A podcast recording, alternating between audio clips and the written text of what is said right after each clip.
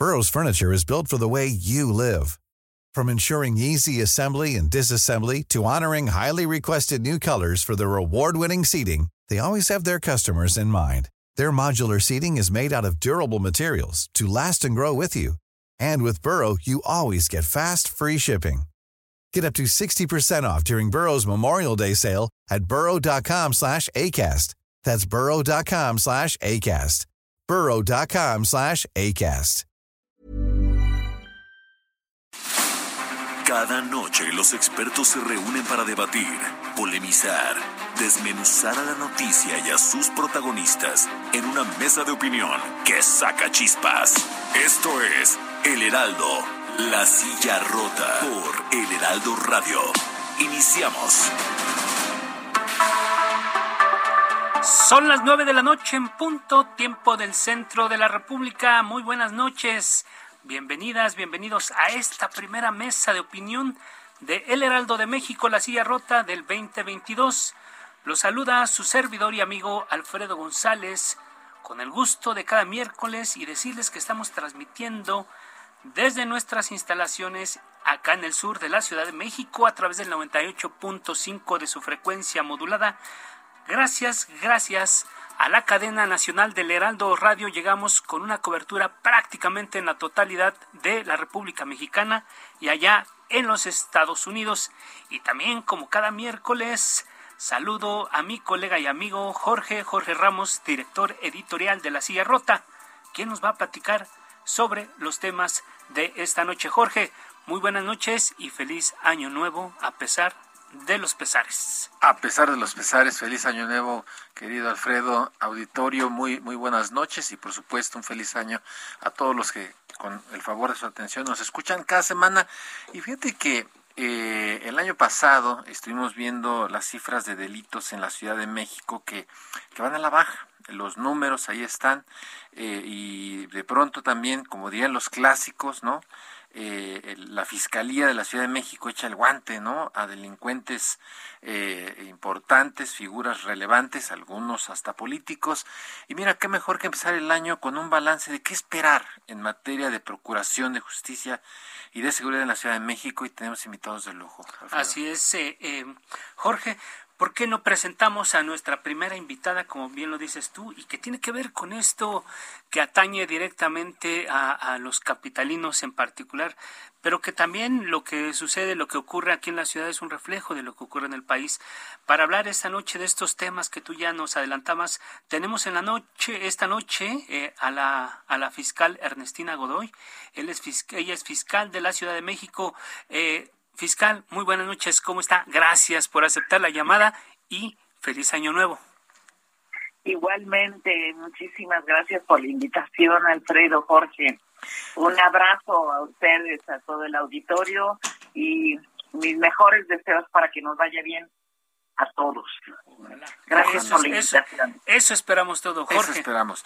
Bueno, pues el fiscal, eh, pues eh, estamos a unos días de que la Fiscalía de la Ciudad de México esté, dirían por ahí, de manteles largos. ¿Y qué se ha beneficiado el ciudadano, la ciudadanía, con este cambio de Procuraduría a Fiscalía?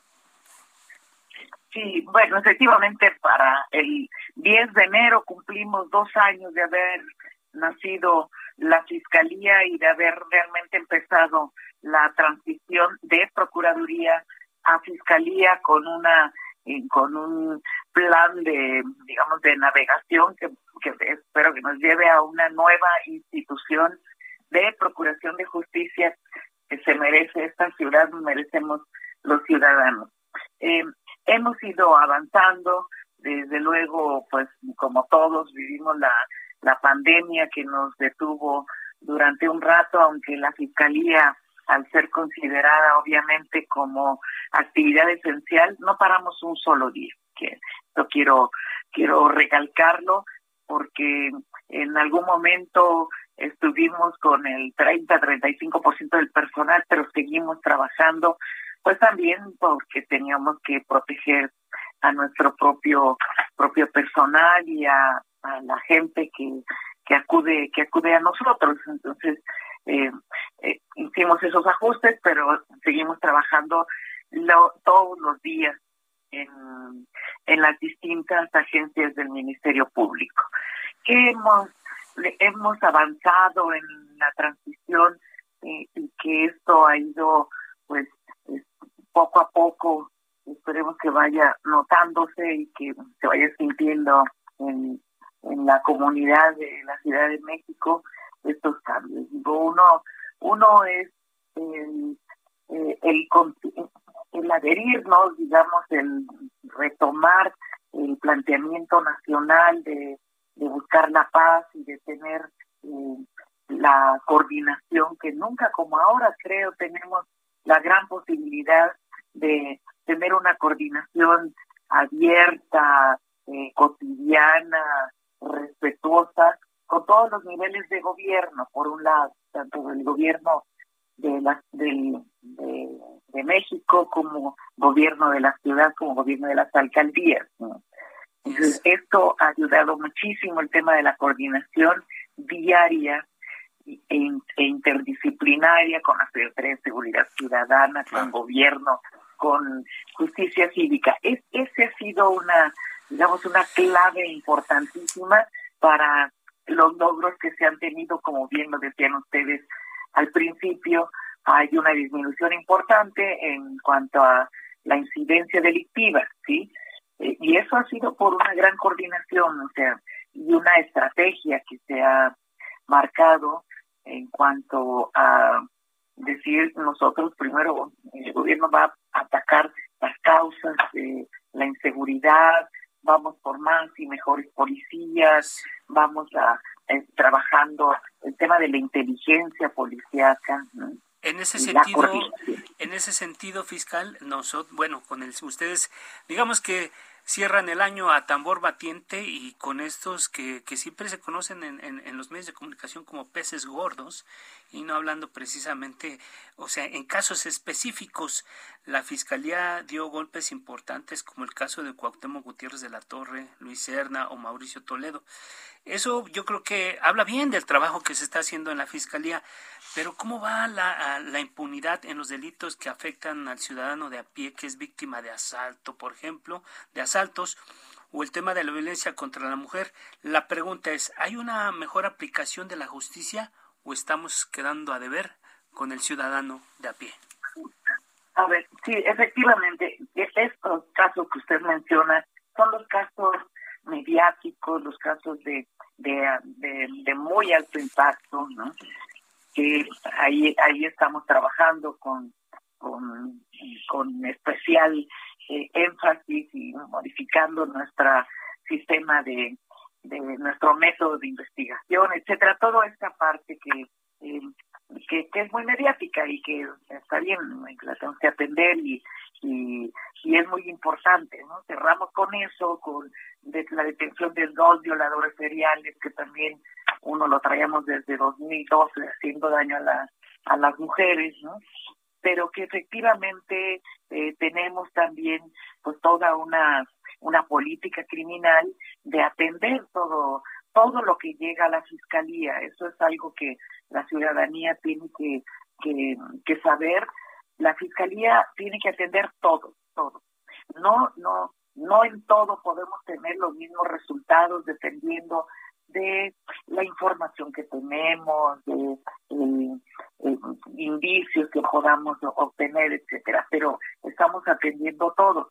Y además estamos buscando que en algunos tipos de delitos que la ley lo permite, exista la posibilidad de una reparación del daño, buscando que, eh, que haya justicia, lo que se le llama la justicia restaurativa.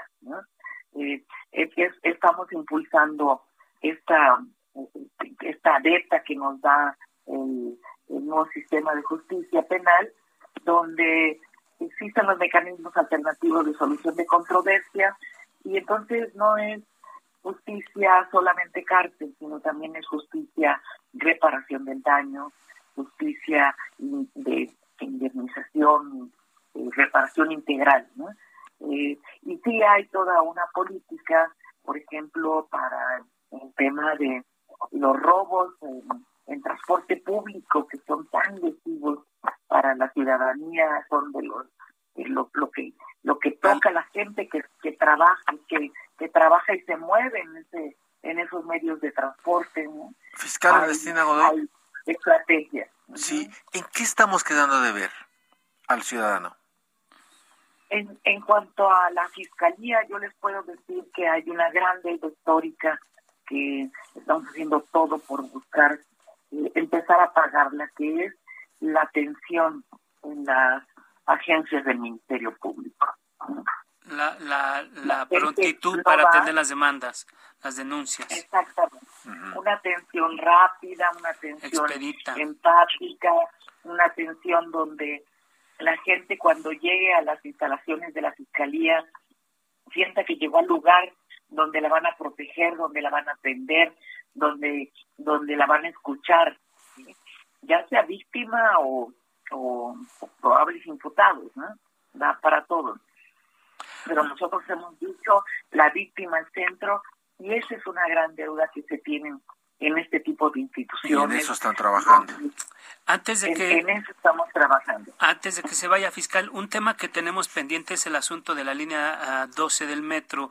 Eh, ¿Veremos a alguien en prisión por esta tragedia? ¿Ustedes ya tienen algo avanzado o cree que todavía falta un tiempo para llegar a una conclusión y tener a los responsables? No, bueno, está, está, está en proceso. Hay una hay ya una, una imputación que se hizo a 10 personas entre físicas y, morales de posibles responsables de los delitos de homicidio por 26 personas, homicidios, en este caso son homicidios culposos, por lesiones, por daño en propiedad, y ahí están 10 personas ya eh, acusadas en un, tribunal, está se ha diferido la audiencia porque es voluminoso toda la información que nosotros recabamos para fortalecer esta, estas carpetas de investigación. Eso por un lado.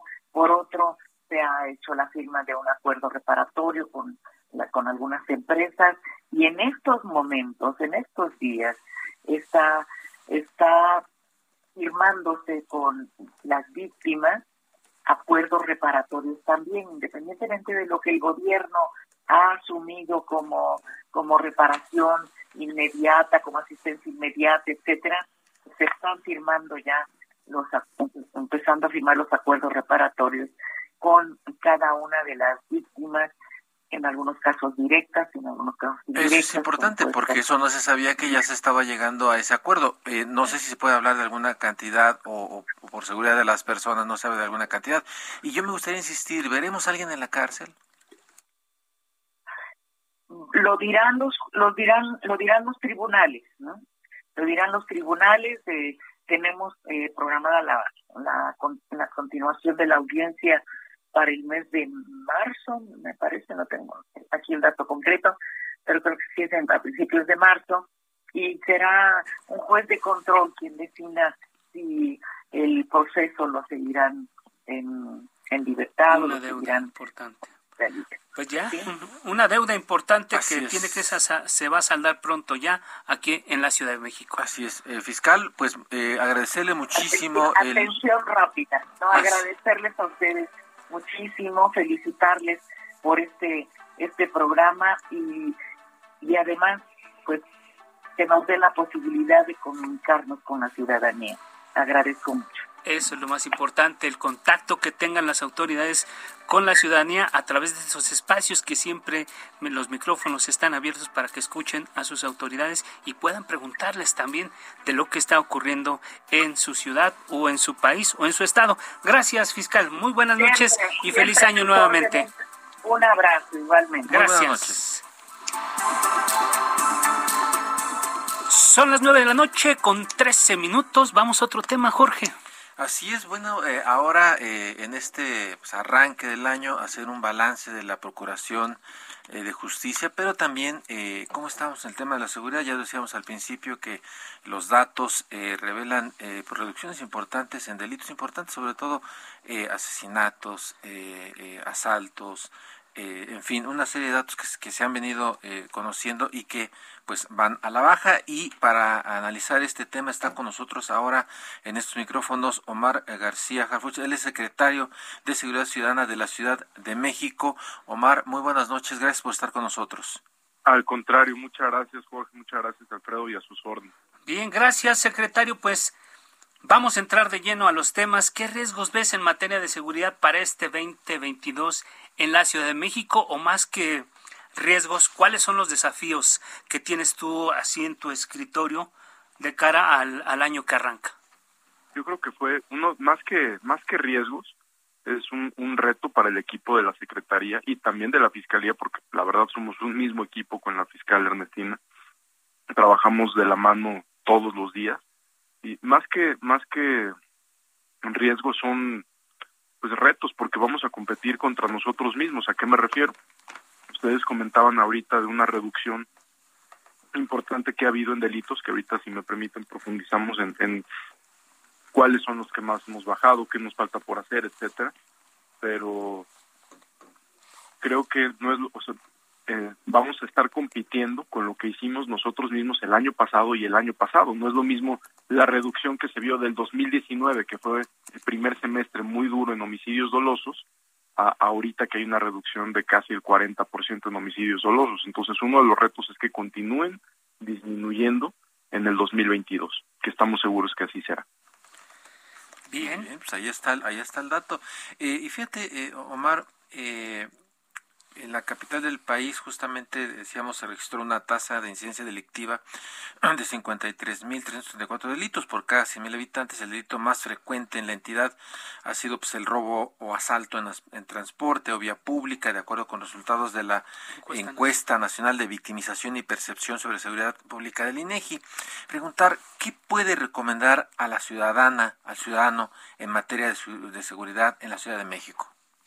Primero, y antes de la recomendación, quisiera, si me permiten nada más brevemente comentar qué es lo que también estamos haciendo en el robo a bordo de transporte público. Esa fue una prioridad y una instrucción que dio la jefa de gobierno hace, un, hace ya dos años y tenemos un operativos constantes eh, en robo a bordo de transporte público.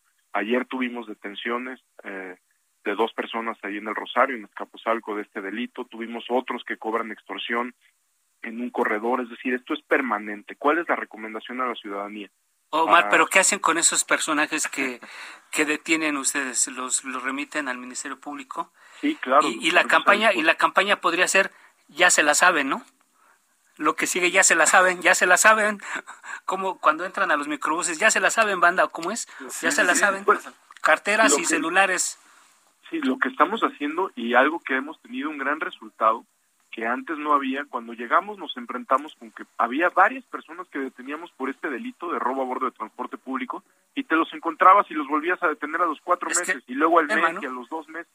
Hoy no sucede eso. O sea, tenemos una muy buena, o sea, una muy buena integración de, de, carpetas de investigación con la Fiscalía General de Justicia, que eso nos permite que las personas, por ejemplo, las que detuvimos ayer, la policía, gracias también a la facultad de investigación que ahora tiene desde marzo del 2020, cuando eh, nos otorga el Congreso de la Ciudad, bueno, y se aprueba la ley, perdón, para, que podamos investigar, pues eso nos, nos permite integrar carpetas de investigación mucho más robustas y mejor integradas para que no suceda de que detengas a alguien y salga.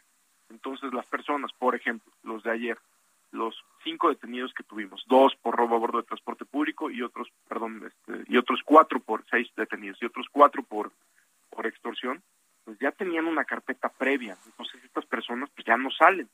Eso es lo que queremos que sepa la ciudadanía, que cada vez que ellos denuncian, la denuncia sí tiene un efecto hoy, sí tiene una policía que le dé seguimiento, sí hay un ministerio público que le da seguimiento.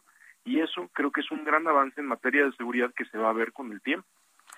Sí, como dices, la garantía ahora del, del gobierno de la ciudad es que, en este caso de la Secretaría, es que ya no van a ver a los mismos personajes asaltando en el transporte público. No a los mismos, no, no estamos trabajando mucho para que no suceda eso.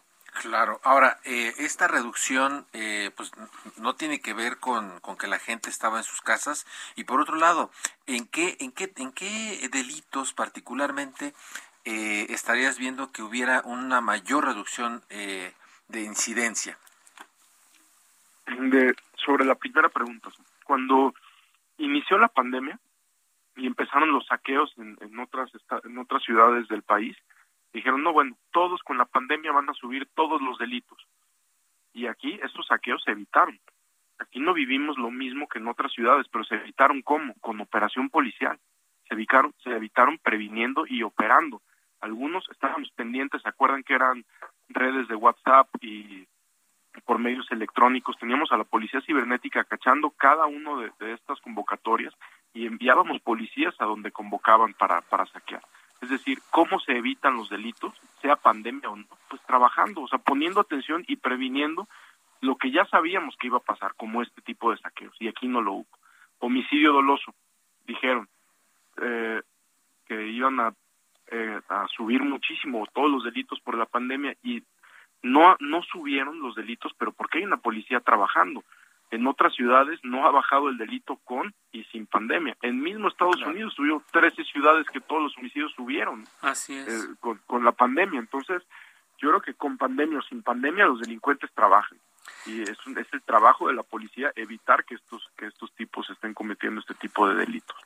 Eh, de- además, de- además de los delitos del, del fuero común, digamos, y que ustedes ya tienen una, una nueva facultad para investigar, pero que tiene que ver con lo que ocurre en la ciudad, que son, que incluso en el último año quitaron dos cosas, que hubo asesinatos conocidos en el argot criminal como ejecuciones y el uso de motocicletas para llevar a cabo. Incluso hay una propuesta de reforma en el Congreso de la CDMX para aumentar eh, las penas a quienes cometan delitos usando motocicletas.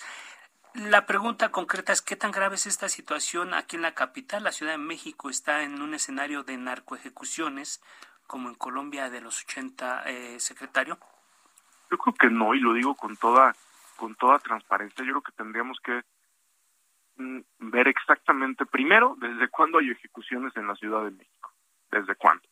Y más ustedes que llevan muchísimos años trabajando en esto. Y más desde cuándo también usan motocicletas para ejecutar en la Ciudad de México. Ahorita traemos entre un 25 y 28%, le doy la cifra exacta si me lo permite el término, pero entre 25 y 28% del 100% de las ejecuciones que hemos tenido que han sido en motocicletas. Y a nosotros no nos preocupa si es en motocicleta, en vehículo o, o a pie. Nos preocupa que haya homicidios dolosos por rivalidad delincuencial. Ese es nuestro enfoque, más que si es en motocicleta o en vehículo, nuestro enfoque es que no sucedan los homicidios dolosos por rivalidad delincuencial. Y ahí es donde la Secretaría y la Fiscalía están teniendo buenos resultados. ¿Cómo se Claro. detiene y cómo se, cómo se neutraliza que no sucedan homicidios dolosos por rivalidad delincuencial? Pues pegándoles a las células delictivas y a las organizaciones delictivas que se están matando entre ellos. Y eso es lo que hacemos todos los días. Entonces, más que, de que enfocarnos en si es en una moto o un vehículo, creo que es evitar el homicidio doloso entre, entre bandas delictivas. O sea, ¿tú no ves un riesgo de crecimiento de violencia por el, por el narco en la Ciudad de México? No, de ninguna manera. Siempre hay un riesgo de crecimiento si la policía deja de operar. Siempre. Claro. Y nosotros no estamos exentos de que haya violencia por parte de la delincuencia organizada en la Al ciudad. contrario, El tienen trabajo más atribuciones, ¿no? Ahora. Claro, y nosotros, o sea, lo que queremos que la ciudadanía también sepa es que tiene una policía sumamente activa que, que va a evitar que haya esta violencia por, por rivalidad Muy bien. Hay dos temas, Omar, que, que quisiéramos tocar contigo. Nos quedan un par de minutitos. Eh, uno eh, tiene que ver con, este, ¿qué le, ¿qué le recomiendas al ciudadano? ¿De qué debe cuidarse en este año en materia de seguridad? Y por otro lado, la, la pregunta que te han hecho, yo creo que unas 500 veces, ya tendrás ensayada la respuesta. Espero que tengas la respuesta 501 a lo que, a lo que te voy a preguntar. Si te ves candidateable al gobierno de la ciudad en el 2024.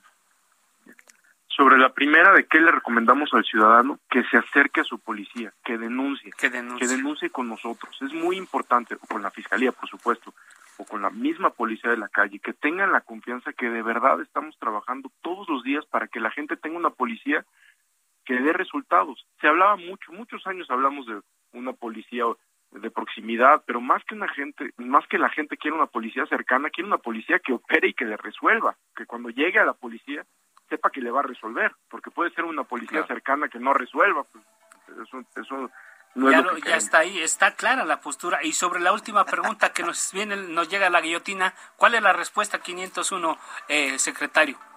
con toda transparencia lo decimos, somos un equipo de policía que estamos enfocados en una cosa, no estamos ni siquiera, bueno, no es ni una cosa que estemos pensando, es un equipo de puro policía. Ya.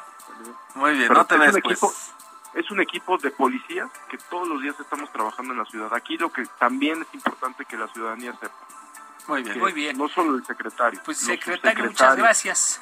Nos vamos, Muchas Jorge. Vamos a una pausa y Gracias. regresamos. Gracias, secretario. Muy buen año para lo que resta de este 2022.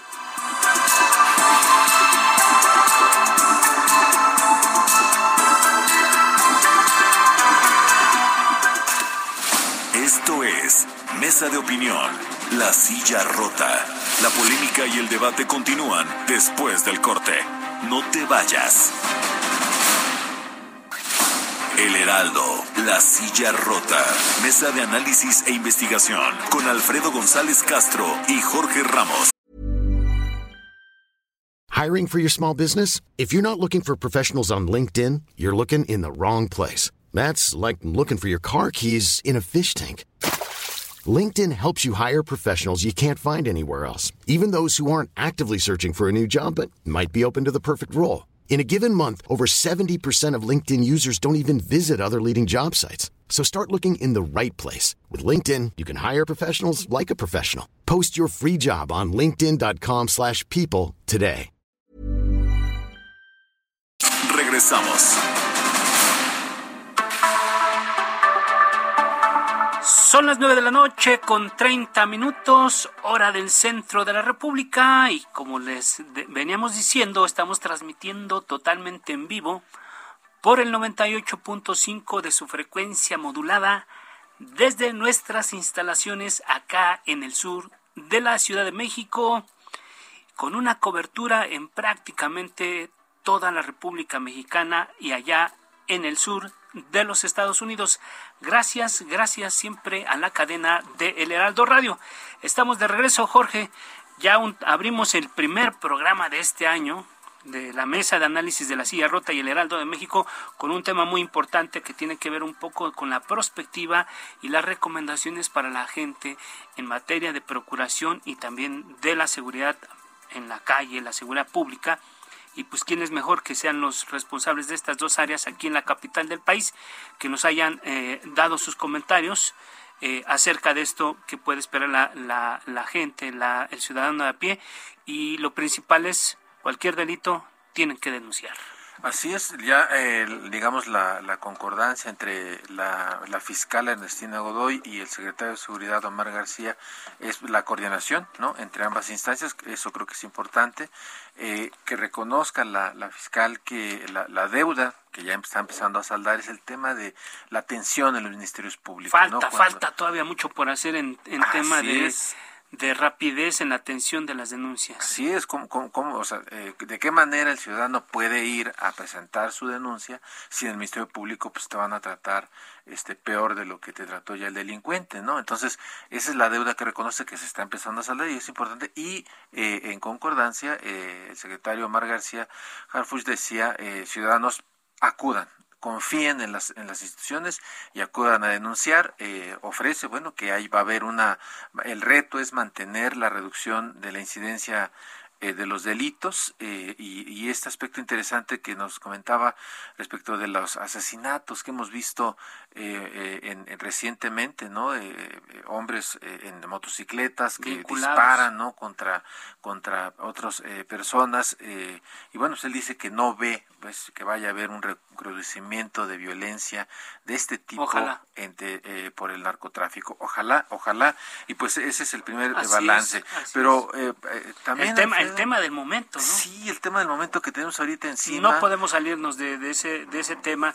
sobre todo aprovechar todos los espacios que tiene el Heraldo eh, de México aquí en, en radio, en televisión, en digital y allá la silla rota también, en todos los esfuerzos informativos tenemos que estar en la coyuntura de la información, sobre todo porque está ocurriendo algo, algo de lo que somos parte y nosotros no, no podemos quedar ajenos a este asunto del el, el crecimiento en los contagios de COVID-19, Jorge. Así es, eh, la, la epidemia eh, sigue a la alza pues de forma eh, muy, muy, muy eh, rápida. Eh, este miércoles eh, se reportan ya 4 millones 29 mil 274 casos que representan 20 mil 626 más que ayer.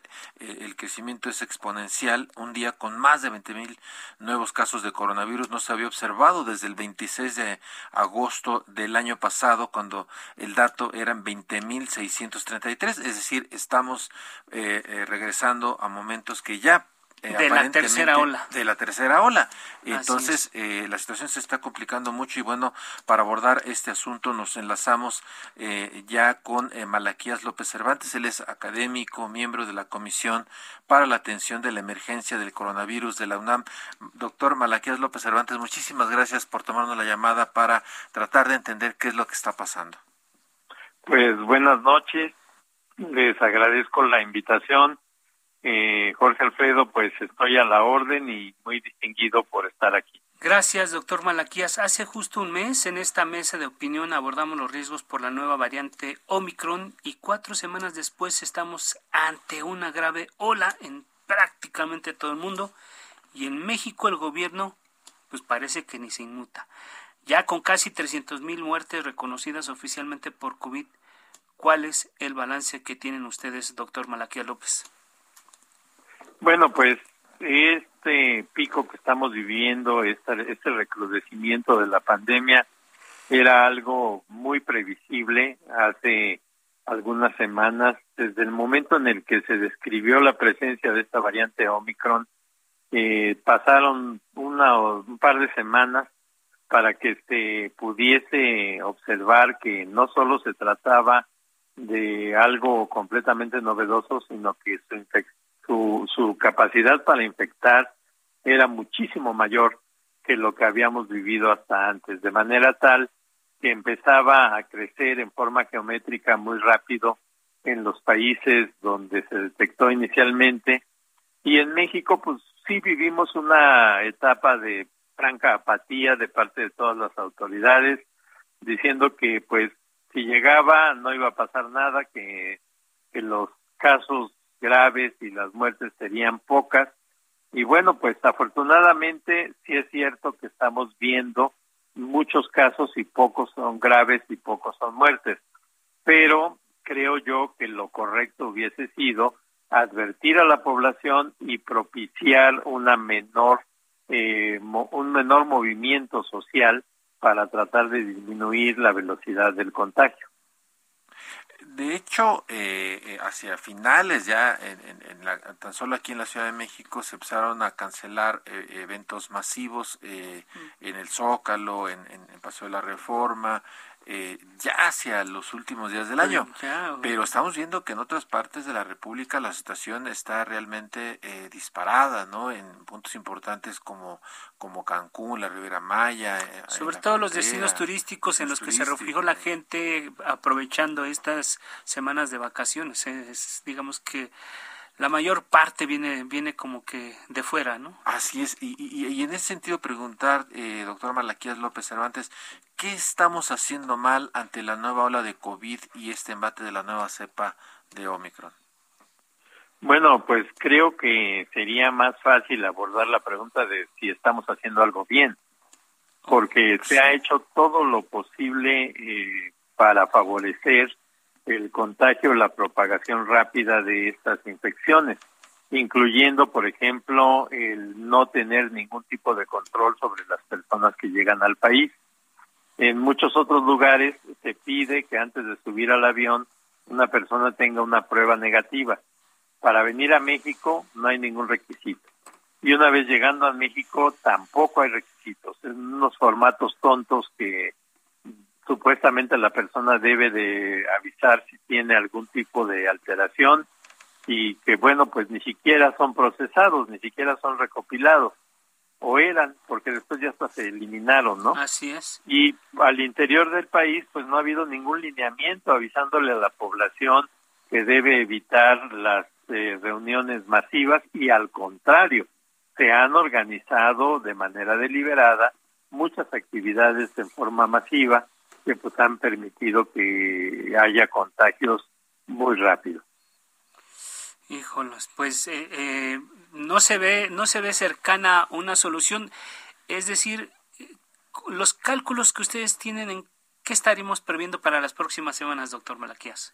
Bueno, yo diría que en las próximas semanas de este mes de enero lo que vamos a ver es que sigan creciendo los números de casos y a lo que se está jugando es a que haya una saturación, prácticamente el equivalente a lo que se ha llamado en otro momento la inmunidad de grupo. Entre la cantidad de personas vacunadas, las personas que ya han sido infectadas antes y las personas que están siendo infectadas ahora, pues probablemente en unas cuatro o cinco semanas empecemos a ver que empiecen a disminuir los números de casos, como se ha, ha sucedido ya en Sudáfrica. Entonces, pues creo que se está jugando a esto, a decir, pues enférmense todos, y cúrense como puedan, consigan su ungüento o su té de manzanilla y con eso se consuelan mientras se curan. Pues es que justo, justo esa es la declaración del secretario de Salud Jorge Alcocer que dice que a los niños se les puede atender de COVID con paracetamol, tecitos y vaporrut, ¿no? Eh, eh, sí, efectivamente. ¿qué, representa una declaración de tal magnitud que... secretario de Salud. Pues en mi opinión, lo que significa es cinismo. Y peor viniendo de una persona que ha hecho su vida como inmunólogo, que en efecto sabe que los niños toleran mucho mejor las infecciones y las resuelven más rápido que los adultos, pero que no se puede tener una posición cínica en el sentido de decir, pues enférmense y cúrense, porque pues para eso están hechos, ¿no? Híjoles. Eh, las recomendaciones eh, desde la voz de los expertos, doctor Malaquías, con la ciudadanía, pues eh, eh, ya uno ve los, los kioscos de prueba, las farmacias, las clínicas abarrotadas, el tema de las vacunas, pues ya no se sabe en qué, en qué momento, en qué esquema estamos, que si eran los, los refuerzos, la tercera dosis, hay un tremendo desorden. Pero frente a toda esta anarquía de información, ¿qué tiene que hacer el ciudadano de a pie? Bueno, yo creo que la gente lo que le podemos recomendar es que tenga precaución, que no olviden utilizar todo el tiempo el cubrebocas, que eviten ir a meterse a las aglomeraciones eh, grandes, que tengan higiene, que se laven las manos, este, y que si tienen sintomatología busquen la prueba para, o si se han estado en contacto con alguien que ya saben que es positivo, para evitar contagiar a otras personas y tratar de contener un poco esta cadena de contagios. Por otra parte, pues quienes tengan la oportunidad de vacunarse, que vayan, sea primera vacuna, sea segunda vacuna, sea refuerzo, lo que sea, que no pierdan la oportunidad de ir a vacunarse. Sí, las autoridades eh, justamente hoy eh, estaban anunciando eh, que ya se está abriéndose el registro para los eh, mayores de, de, 40 años de edad para que se, reciban la, tercera dosis de refuerzo. Eh, doctor, preguntar, ¿es necesario que el gobierno de la República acelerara este proceso de vacunación para, este, para esta franja de, de edad? Sí, por supuesto, es lo más deseable que haya esfuerzos reales por tratar de extender la cobertura de la vacunación, porque se dé un refuerzo a la condición inmunológica de las personas. Incluso eh, por la mañana escuché una declaración de la Secretaría de Salud de Tabasco en el sentido de que ya iban a empezar a vacunar niños de 14 años, que ellos ya habían cubierto a los de 15 a 17 en ese estado y que ahora podían mudarse y empezar a vacunar a los de 14.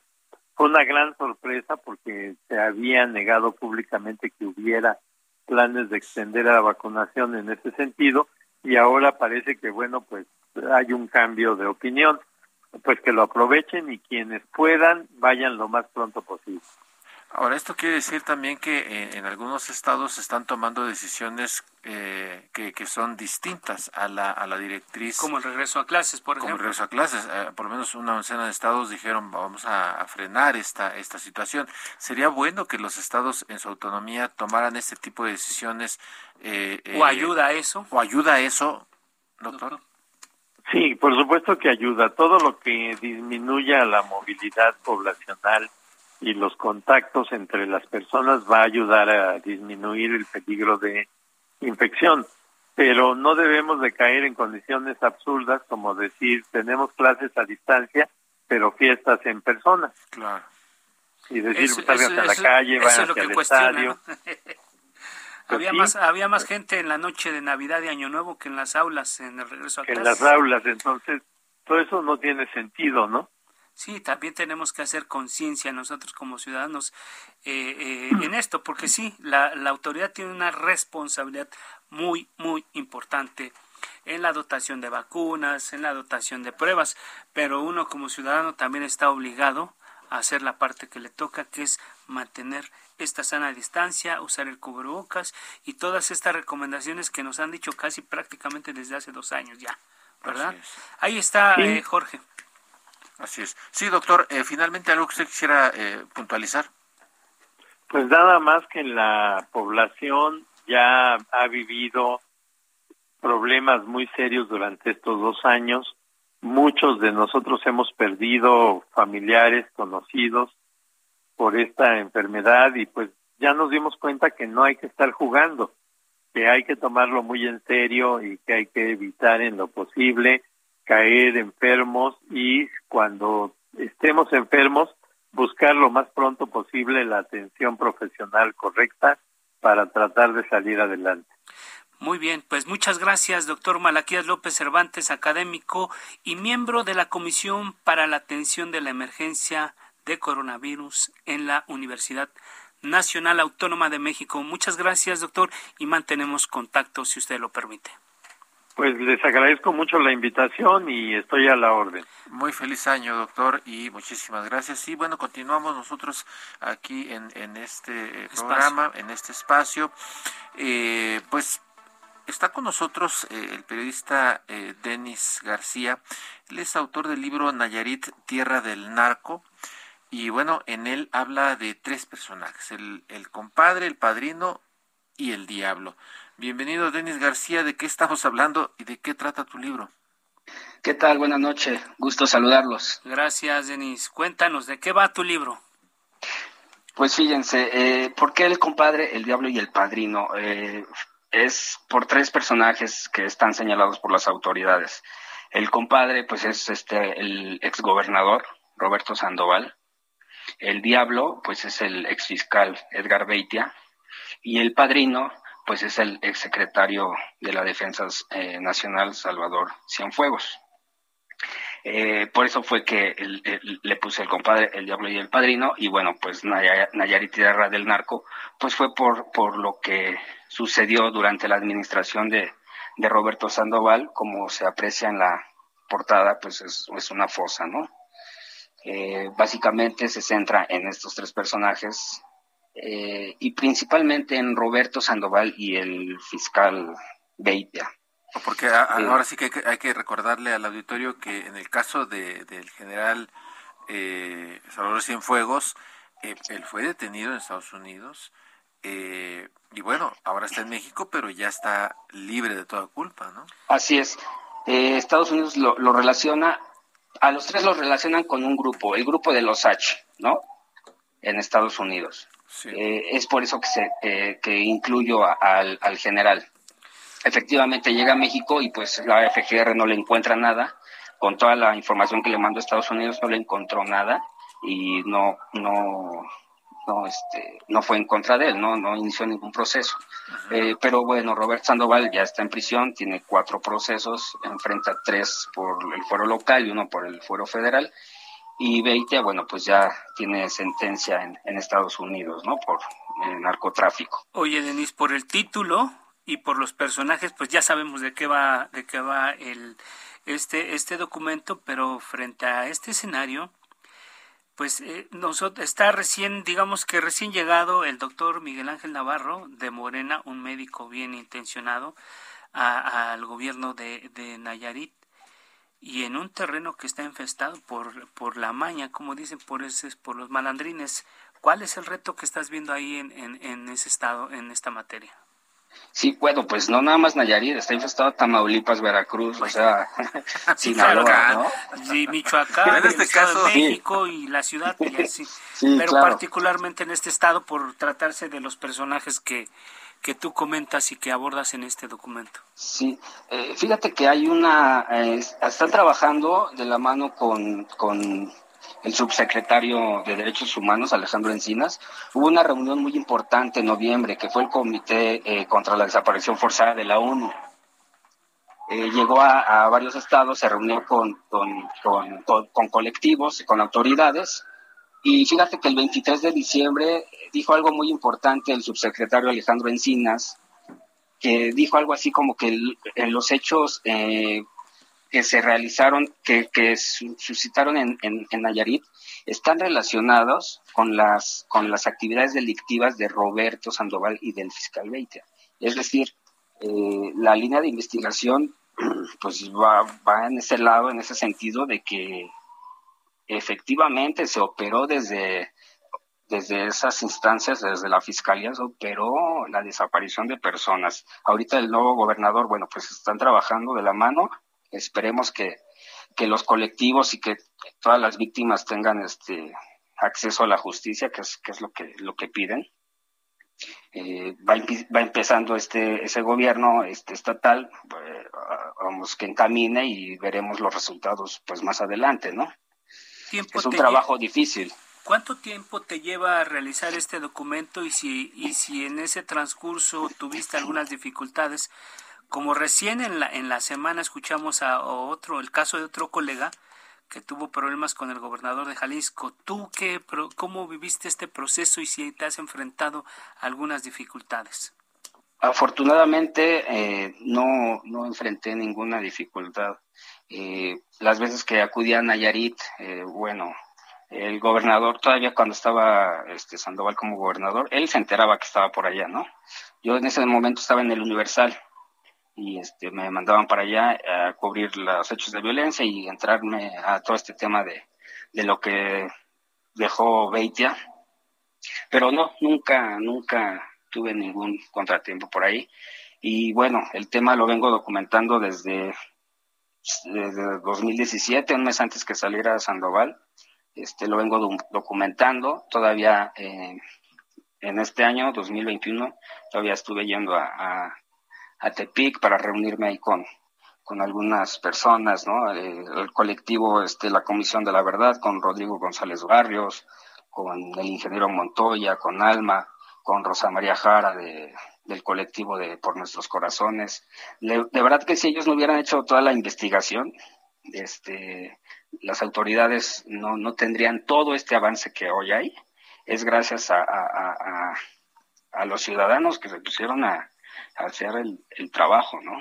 Oye, Denis, ¿y, tú crees que existe el riesgo de que eh, estos personajes, eh, Sandoval, eh, Beitia, eh, hayan dejado todavía eh, pues, ramificaciones que pudieran mantener una red de protección a estos grupos criminales o incluso a ellos mismos allá en, en, en Nayarit? ¿Hay personajes de los que habría que cuidarse todavía allá en Nayarit? sin duda, Jorge, sin duda eh, hay. Sabemos que el, el narco, los cárteles quitas una cabeza y salen tres, ¿no? Entonces, este, siguen ahí, las desapariciones continúan, las fosas continúan. Eh, no estamos hablando que quizá hay alrededor de 400 personas desaparecidas. 400, ¿en qué tiempo? pues desde que desde la administración de Sandoval a la fecha hay alrededor de 400, 500 personas desaparecidas. O sea, del 11, del 11 para acá este, son alrededor de 400 personas desaparecidas. Entonces, eh, la situación continúa. Está, está complicada en Nayarit como en otros estados, ¿no? Eh, vamos a ver qué, qué, pueden hacer las autoridades y sobre todo pues que tengan acceso a la justicia las, las víctimas, ¿no? ¿Qué piden ellas? Eh, un tema muy importante. Si bien Robert Sandoval está enfrenta cuatro procesos, hay un tema importante que es el tema de la desaparición forzada. Eh, ellos ah, buscan muchos desaparecidos. Los 400 son un montón de gente. Sí, sí. y, al, y, al y al decir que se operó desde desde la fiscalía, eh, o sea, pues sí, fue una desaparición forzada. ¿no? Así es, un, un, crimen de Estado. Dinos, eh, tu, tu, documento, tu libro, ¿está a la venta? ¿Dónde se puede adquirir para que la gente que nos escucha igual pueda buscarlo y, y, conocer este tema y apoyar esta causa? Que también hay mucha gente ahí, eh, familiares de las víctimas, que, que claman por la justicia. Cuéntanos. Claro que sí. Eh, fíjate, ahorita está a la venta en Amazon eh, y en, en Sanborns. se llama impresión bajo demanda, entonces lo piden y, pues listo, lo imprimen y se, se, los mandan. O en la versión este, electrónica, pues igual la piden por, por la página y, y pueden acceder a ella, ¿no? Muy bien. Pues, eh, Denis, eh, te agradecemos mucho tu, tu participación y que nos hayas contado cómo están las cosas y pues mucho éxito con, con tu libro. Te mandamos un abrazo, muchísimas gracias. Feliz año. Les agradezco mucho a ustedes. Feliz año. Gracias. Eh, llegamos al fin de este espacio. No nos queda más que agradecer a que nos haya acompañado en esta emisión de la Mesa de Opinión del Heraldo de México, La Silla Rota. Agradecemos también a quienes han hecho posible este esfuerzo. Isaías Robles en la información, Ángel Arellano en la producción con el apoyo de Gina Monroy e Iván Marín, Emanuel Bárcena en los controles técnicos y Gustavo Martínez en la ingeniería. Los esperamos el próximo miércoles a las 9 de la noche y la mesa de opinión a fuego lento el martes también a esta hora. Nos vamos, feliz año, Jorge. vamos, feliz año. Cuídense mucho, no se les olvide ser felices, pero sobre todo usen cubrebocas, yo me lo pongo.